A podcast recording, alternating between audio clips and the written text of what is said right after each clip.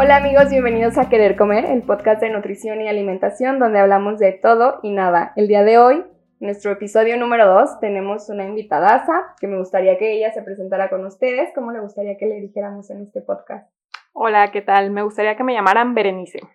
Berenice, bienvenida a Querer Comer, Osvaldo. Berenice, este... Bere, ¿cuál es tu relación con la comida? Explícanos qué hacemos aquí como nutriólogos, a ver. Bueno, primero que nada me presento. Yo soy licenciada en nutrición, pero cuento con una maestría en comportamiento con orientación en alimentación y nutrición, por lo que veo la comida más allá de las calorías, sino como una forma de convivencia, de también eh, mostrar nuestra cultura alimentaria y sobre todo también de qué nos puede aportar esos alimentos en cuanto a nutrientes y también en cuanto a hacernos sentir bien o mal en algunos momentos. Mm. sí, es súper interesante. Digo, digo, porque al final mucho de la formación que tenemos, y muchos van a discutirlo al final de cuentas, pero es básicamente el ver la comida como eso, como calorías. De hecho, no hace mucho vi por ahí en internet un meme que decía, ¿cómo ver un nutriólogo una hamburguesa? Y tiene así como arriba, hidratos de carbono tantos, grasas tantas, como los macros según eso entendido. Y dije, no, güey, yo no veo así la comida, yo no me la como. Digo, Exacto. no sé. Sí, eso está súper padre, como dices, a veces la comida es, se nos hace sentir bien, incluso a veces mal. Y creo que también eso es importante, que en teoría deberíamos disfrutar lo que estamos comiendo y no sentirnos mal. Eh. O sea, que nuestra relación con la comida no fuera mala, en teoría. Pues sí, sería escenario más ideal. Pero aquí la experta que nos dice. Sí, eh, bueno, principalmente la comida tiene este poder hedónico también de, pues, como ya lo mencioné, hacernos sentir bien, porque también tiene que ver con nuestros neurotransmisores. Mm, hay alimentos, por ejemplo, el chocolate, que nos hace sentir mejor porque apoya mucho a la serotonina, la producción de serotonina. Entonces, eh, pues bueno, muchas personas dirán, no, el chocolate es malo, tiene muchas calorías, mucha grasa, te saca acné, pero al contrario, creo que que lo que deberíamos estar viendo es cómo esos alimentos también pueden ayudarnos en situaciones muy importantes, por ejemplo, en la depresión, este, o inclusive en la pandemia, ¿no? Cuando, bueno, hablamos ahora sí de, este rollo de la, de la pandemia, tenemos eh, un, tiempo encerrados, o teníamos, tenemos, depende de dónde estés, si no estás escuchando, pero un tiempo encerrados donde literal sin salir eh, a hacer un tipo de actividad física, a recibir alimentos ahora sí que donde se pueda, ya sea por eh, encargarlos por internet o irte tú una vez solamente a la semana a comprar, este, ahora sí que el mandado, eh, tenías una ingesta o tenemos una ingesta vaya de alimentación donde, de calorías, perdón, donde a lo mejor comer de más es muy fácil darse, ¿no? No sé si sea algo como que le pasa a todo el mundo, pero yo soy más de unos kilos en pinche cuarentena, estuvo medio feo, pero Sí, aquí más bien creo lo que pasó fue nuestra falta de actividad.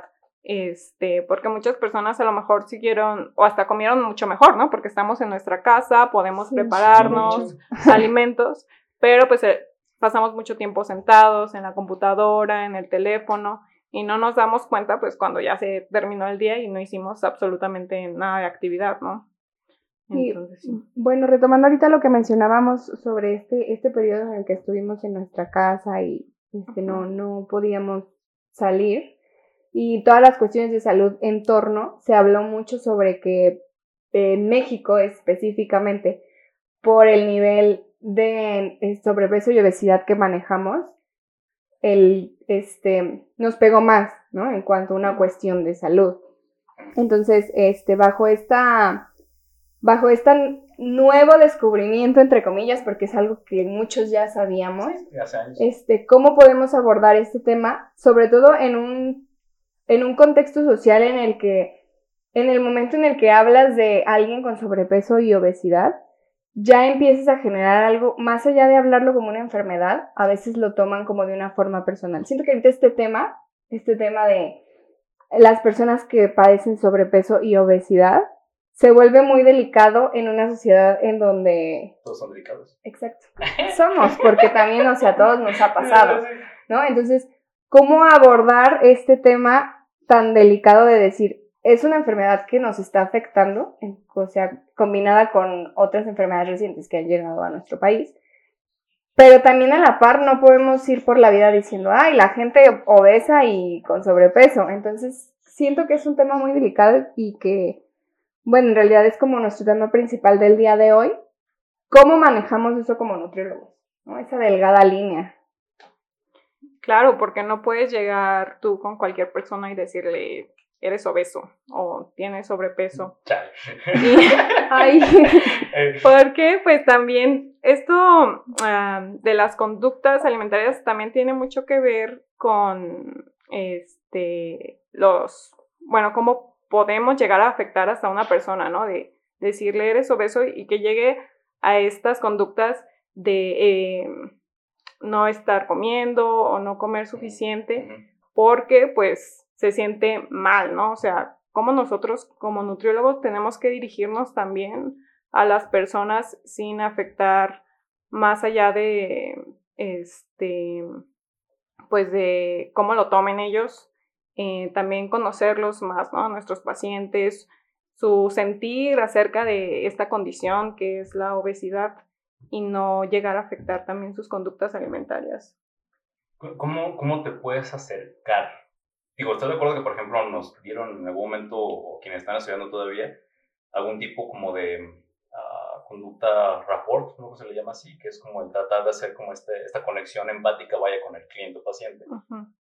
Digo, realmente yo más recuerdo haberlo visto una o dos veces mucho en toda la carrera y ahorita creo que es una de las herramientas más importantes que tenemos como, o que deberíamos de tener como nutriólogos para acercarnos a la gente, porque al final eh, he sabido de nutriólogos que consultan en 15 minutos, que yo con 15 minutos no sé para ir al baño, o sea, literal es, necesitas hacer esta empatía con el cliente, el, cliente o el paciente, ¿cómo lo logramos a este, en este punto, vaya, qué podemos hacer? Sí, bueno, una de las preguntas más importantes es preguntar, ¿por qué comes lo que comes? Entonces, es irnos desde, ahora sí, mm, años anteriores, qué fue lo que marcó a ese paciente para que empezara a comer así, ¿no? A lo mejor sí tuvo que ver un evento muy bullying, por ejemplo, este, o hasta en la misma familia se puede llegar a dar de que, pues, en la hora de la comida nada más me regañaban, ¿no? Eh, y pues empezamos a crear estos aversiones, alimentos o hasta gustos por alimentos, ¿no? Porque me sentía mal y entonces yo empezaba a comer cierto tipo de alimento y pues ya me sentía mejor y empiezan a asociar sentimientos con también alimentos y eso puede estar también afectando eh, su manera de comer, pero hay que preguntarnos por qué comen lo que comen. Eso se me hace súper súper fuerte, sí, porque muchos no sabemos por qué. Y ahorita que lo mencionas, que comienzas a asociar sentimientos con, con lo que comes y cómo te sientes, este, influye un poco, lo que decías a lo mejor bullying y eso, influye todos estos eh, estereotipos que, que, maneja la sociedad y que incluso, por ejemplo, cuando eres niño, que a lo mejor tienes sobrepeso, obesidad o eres muy delgado y que la sociedad te, te ataque por esa forma, ¿influye en lo que terminamos comiendo al final de cuentas? Sí, me parece que todo lo que vemos en las redes, en, inclusive en nuestra sociedad alrededor, influye mucho en, en elegir lo que vamos a comer. Em, por ejemplo, yo estoy viendo este taquito delicioso y pues, pues ajá, pues comer ah, y pues yo decido comérmelo o también si veo que ustedes se lo están comiendo, pues probablemente yo también empiece a comérmelo. Sí, ya al final de cuentas es como una conducta social y que tiene que ver también con lo que dijiste ahorita, de que desde niño pasaron ciertos hábitos y termina siendo de tal modo. Y, y al final de cuentas, yo en mi opinión muy personal, creo que ese es uno de los principales problemas de la obesidad en México. O sea, los factores más importantes que tienen que ver también, no nada más el acceso a los alimentos chatarras que se están ahorita ya haciendo un poquito más este, eh, prohibitivos, y que es bueno, al final de cuentas, pero que ese niño que al final iba a comprar la chatarra, lo compraba por algo y lo gustaba hacerlo por algo y el sabor le gustaba por algo. O sea, yo creo que tiene toda esta mezcla de cosas y la conducta alimentaria de niño es súper importante a controlar. Entonces, em, cuando este niño crece, y a lo mejor se ve muy, este, muy reflejado en este pedo, pero cuando ese niño crece, eh, sí, sí, sí, llega un punto donde a lo mejor llegas a un, una sobrepeso, una obesidad, y dices, mm, no está tan chido. Eh, cuando hay conceptos como ahorita lo del, lo del body positive, que es como el sí. quiere te llamas de ti mismo, pero al final de cuentas yo, yo así lo digo yo, entre este rollo de ser aceptado y no, digo, güey, eso está mal que esté con sobrepeso, o sea, necesito hacer un cambio. Y se hacen cambios, se generan este rollo y yo ya me digo otra cosa que al final de cuentas me ayudó a superar esa parte. Pero entonces, ¿cómo le llegas a la mayoría de la gente a sobre ese tema y, que el body positive no sea al final el reforzar el que estés con un problema de salud, sino el tratar de llegar a, que la persona cambie sus hábitos. O sea, ¿cómo batallamos contra eso? Sí, bueno, creo que aquí sí habría que recalcar que el body positive en cierta forma es positivo porque lo primero que tenemos que hacer es aceptarnos, ¿no? Porque mm, a lo mejor yo no voy a ser de complexión delgada nunca porque tengo una complexión mediana y no, no voy a llegar al peso que a lo mejor me gustaría tener o verme. Eh, pero pues aquí hay una delgada línea entre eh, aceptarme y entre aceptar que si tengo sobrepeso y obesidad, pues va a llegar un momento en el que va a afectar a mi salud. Entonces ahí ya no es tan positivo, ¿no? Si me acepto con sobrepeso u obesidad, qué consecuencias puede llegar a tener este tipo de pensamiento, ¿no?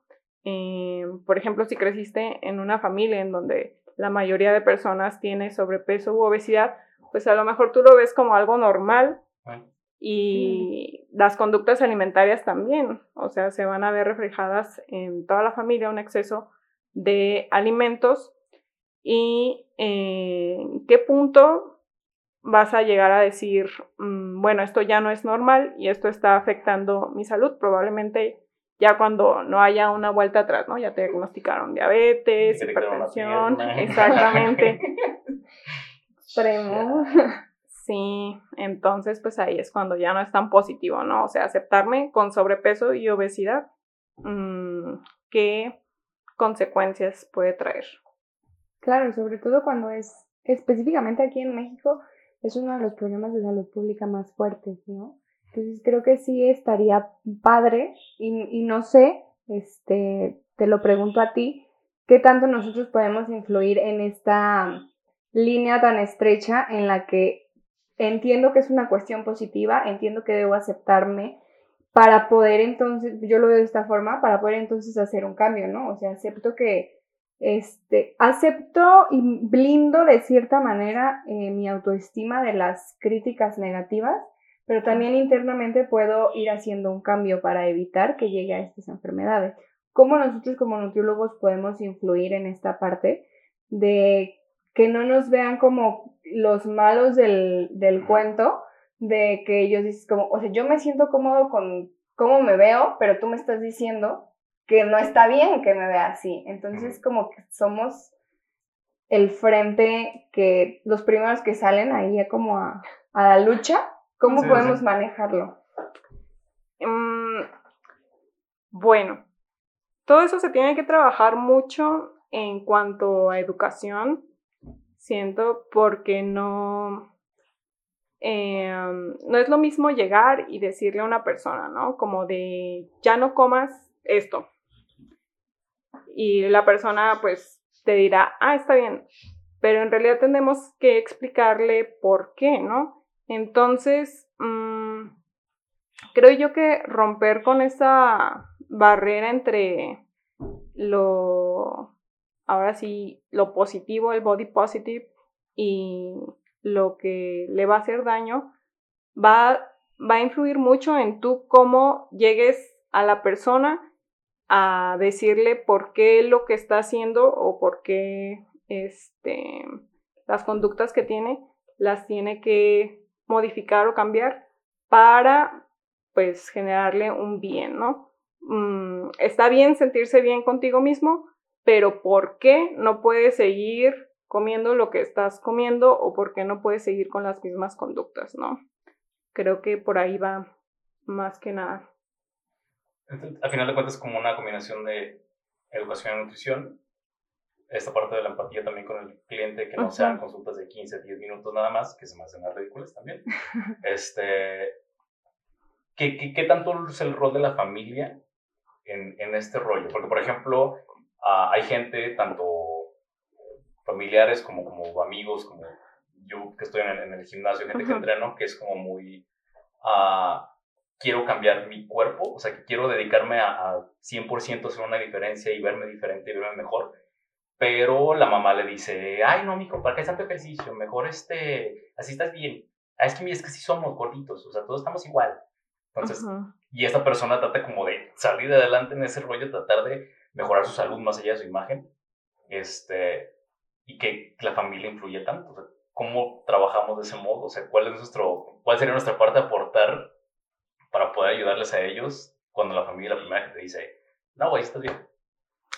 Claro, una de las primeras cosas que también tenemos que identificar son las barreras que tienen estas personas para llegar a hacer un cambio ¿no? en sus hábitos. Y uno de ellos iba a ser definitivamente la familia y más mm, saber de cómo es la relación con la familia, ¿no? Hasta eso llega a influir porque, bueno, que tanto mm, tu mamá, por ejemplo, influye en tus decisiones.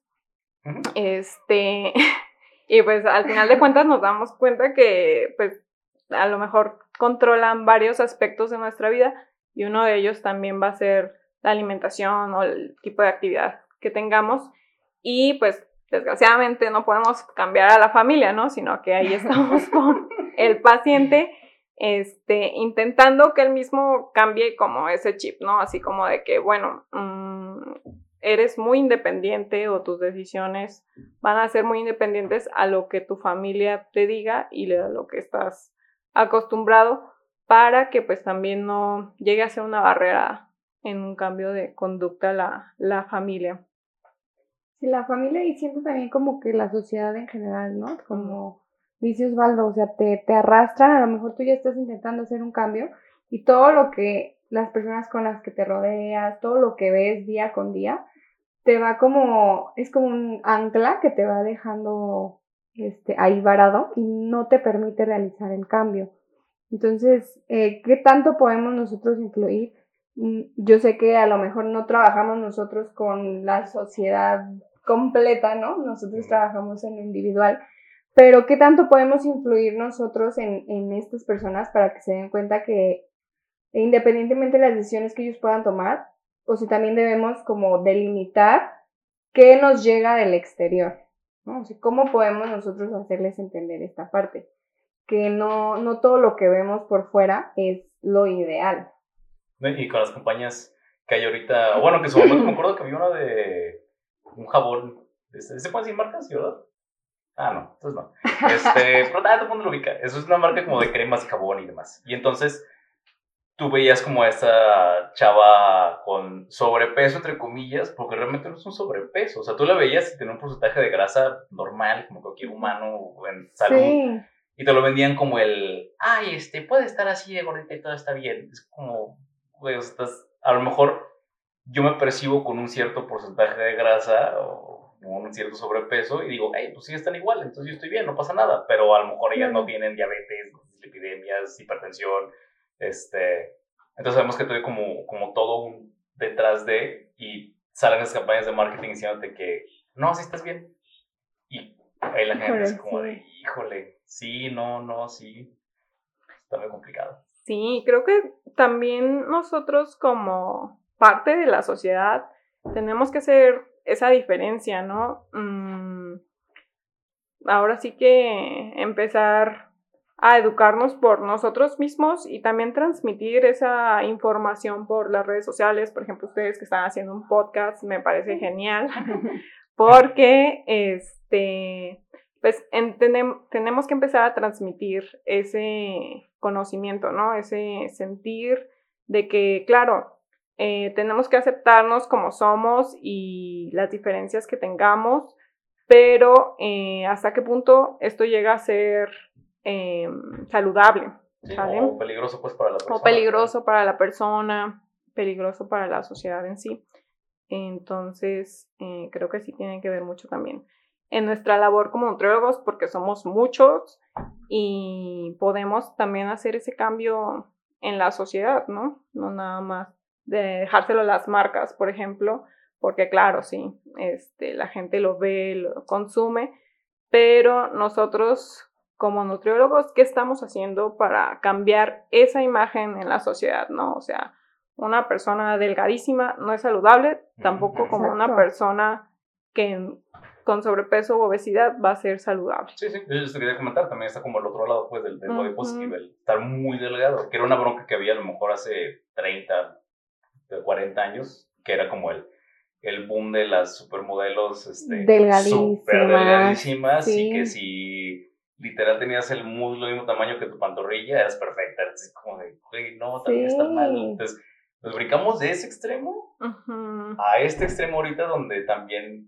el, el sobrepeso o, un cierto grado de obesidad está como bien visto. Entonces, una cosa es, bueno, a, punto de vista también muy personal, el respeto a la persona tal cual es, pero si esta persona trata de hacer un cambio en su vida, no lo voy a limitar, no lo voy a hacer este, decir, no, si estás bien como que estás gordita, si quieres cambiar, pues adelante. Y sobre todo por salud. Yo, yo creo que sí es esa parte de concientizar a la gente también de, de, pues, si quieres moverte y ya no verte así, pues adelante. Yo creo que no, hay ningún problema con eso.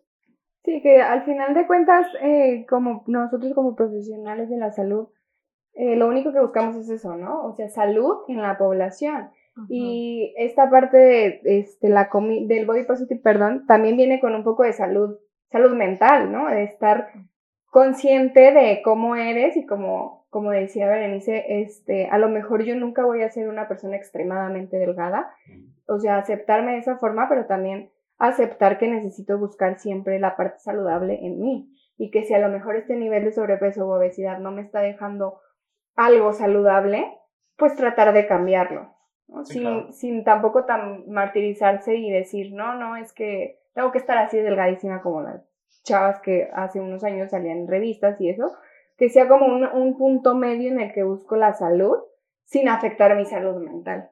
¿no? Siento que eso es, híjole.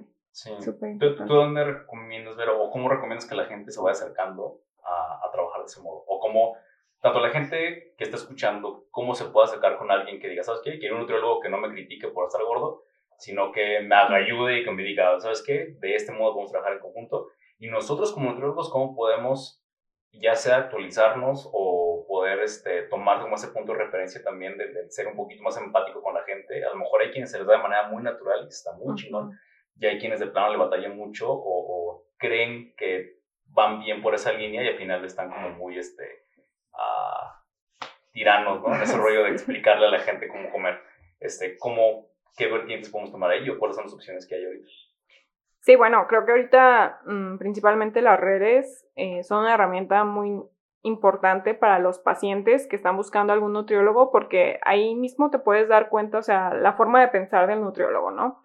Eh, sus publicaciones, lo que esté siguiendo o lo que en lo que esté, puedes darte cuenta si es una si es un nutriólogo que pues está abierto, ¿no? A estas posibilidades de que, bueno, yo quiero eh, aceptarme, pero también quiero verme bien o quiero este, cambiar algunas conductas o cambiar mi relación con los alimentos.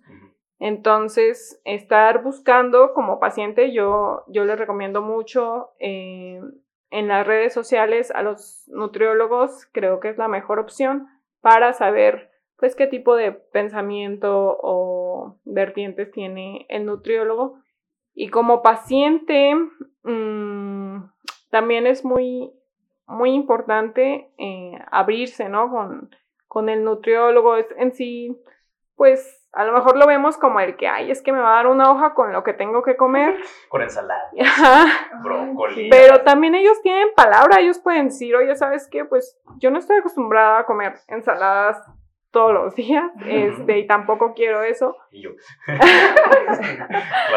Y pues, este, ellos también tienen esa palabra, ¿no? Y, esa voz, y también tienen que ser escuchadas por nosotros para también llevar esto, pues, de una forma que puedan llegar a sus metas y no mm, crearles aversiones, ¿no? De que no, pues es que el nutriólogo me dio lechuga toda la semana, yo ya odio la lechuga, la tengo hasta acá, ya la sueño, ajá.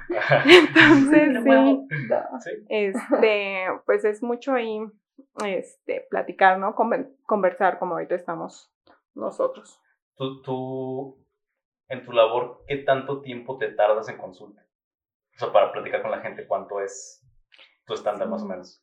Eh, una hora, mínimo es una hora cuando son pacientes de primera consulta, a veces es una hora y media, dos horas, dependiendo.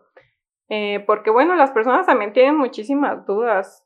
Este, es que vi esto en internet, o sea, todo lo que ven es como de, eh, es bueno, es malo. Mm, y bueno, pues sí hay que aclarar también todos estos mitos y realidades para eh, poder también tener una mejor consulta, ¿no? Mm, una mejor relación con el paciente para que pueda confiar en ti, porque bueno, este sí sabe, sí me respondió mis dudas y también este pueda llevar a cabo el plan sin que tenga alguna inquietud.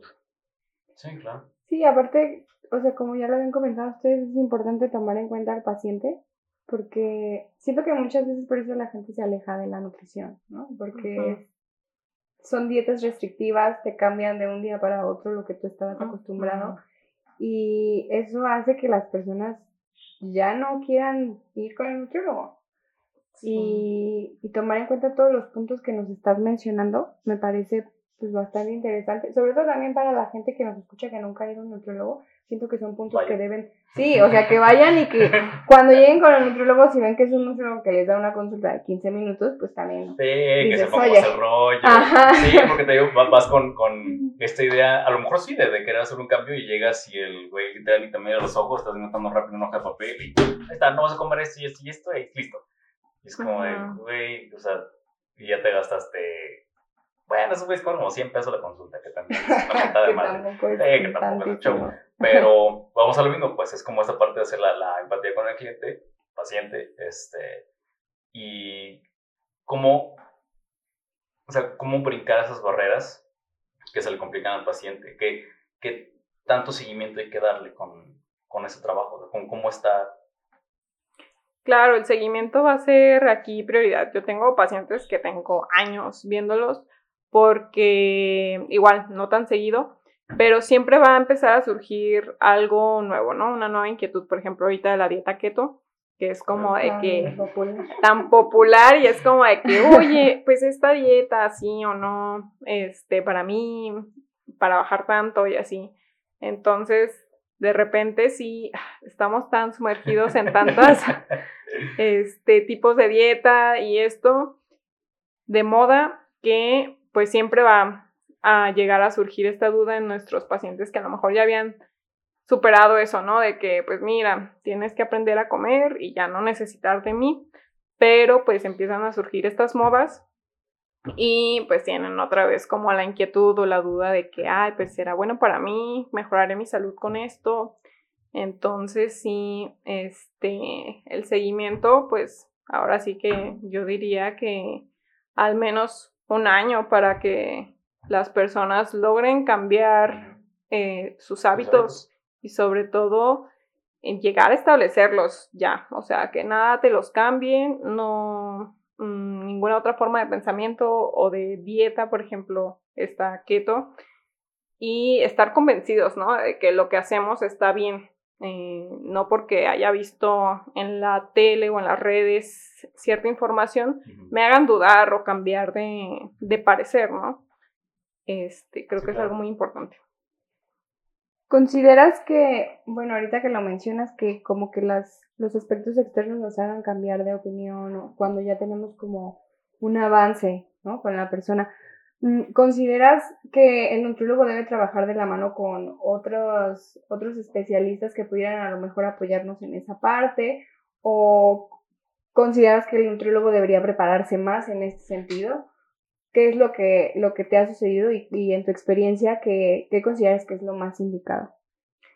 Bueno, en mi experiencia, yo considero que los nutriólogos deberíamos estar más preparados en ese aspecto, en el aspecto psicológico, para eh, poder ayudar en ese momento al paciente. Ya si nosotros, ahora sí vemos que no está en nuestras manos ayudarlo, claro, lo refieres con algún especialista, eh, un psicólogo principalmente, pero mm, creo que tenemos varias herramientas dentro de nuestra formación en donde podemos entender más el contexto de los pacientes y poder desde ahí generar el cambio, ¿no? Este, sobre todo aspectos económicos, mm, bueno, ¿cuánto dinero tienes para poder cambiar tu alimentación, ¿no? Porque no le vamos a dar salmón y este, algún otro alimento, este, sino que también entenderlo desde esa parte, ¿no? Mm, cuánto dinero tienes disponible y qué alimentos se pueden adaptar perfectamente a su también modo de vivir, ¿no? Porque puede que trabaje y tenga que desplazarse muchas horas, no le vas a decir algo que se refrigere porque pues no tiene ese tipo de herramientas. Y pues, como les digo, es mucho platicar con el paciente y saber qué es lo que tiene y trabajar con eso. De alguna manera, el, contexto que tenemos ahorita pues de, de, obesidad en México ha hecho que se complique que la gente vaya al nutriólogo. Ah. Eh, en el sentido de que hay muchos que quieren como o sea, un poquito más tímidos de encontrar ese cambio. Nosotros, bueno, ya dijiste, a través de redes este, y demás, ¿cuál crees tú que es otra opción para poder acercarnos con la gente, más allá de estar sentado en un consultorio mm. este, o esperando que llegue gente, ¿cómo, ¿cómo podría ser un acercamiento más real con ellos? Sí, este... Eso es algo en lo que tenemos que trabajar también nosotros más como nutriólogos, cómo estar en contacto mm, físico con las personas. Este, no sé, hace poco veía, por ejemplo, en la vía recreativa que se ponían módulos como de nutrición. Este, y eso se me hacía muy bien porque, bueno, ya las personas iban y se acercaban. Pero creo que otro aspecto muy importante podría ser que nosotros como nutriólogos también asistiéramos a las escuelas.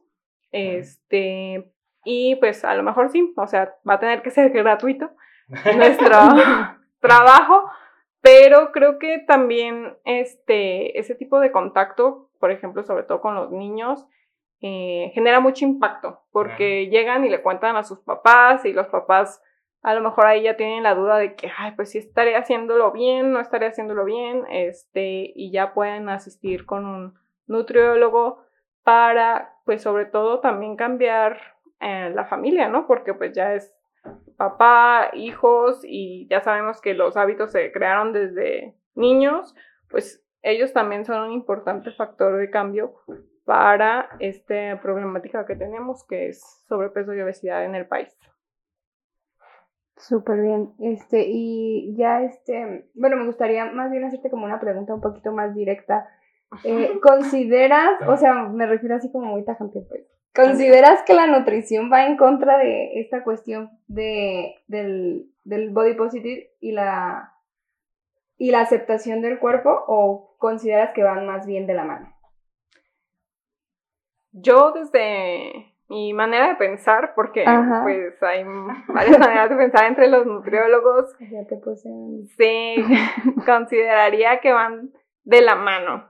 Este, bueno, si ya te aceptaste cómo eres, em, cómo te ves y todo, ¿por qué no intentar eh, mejorar, ¿no? Tú como eh, persona, como mm, ahora sí que, que está más consciente de su cuerpo, de lo que su cuerpo necesita, de lo que es bueno y malo para su cuerpo, pues ya de una vez hacer ese salto de, del me acepto, me quiero, pero por aceptarme y quererme, quiero también este, hacer un cambio, ¿no?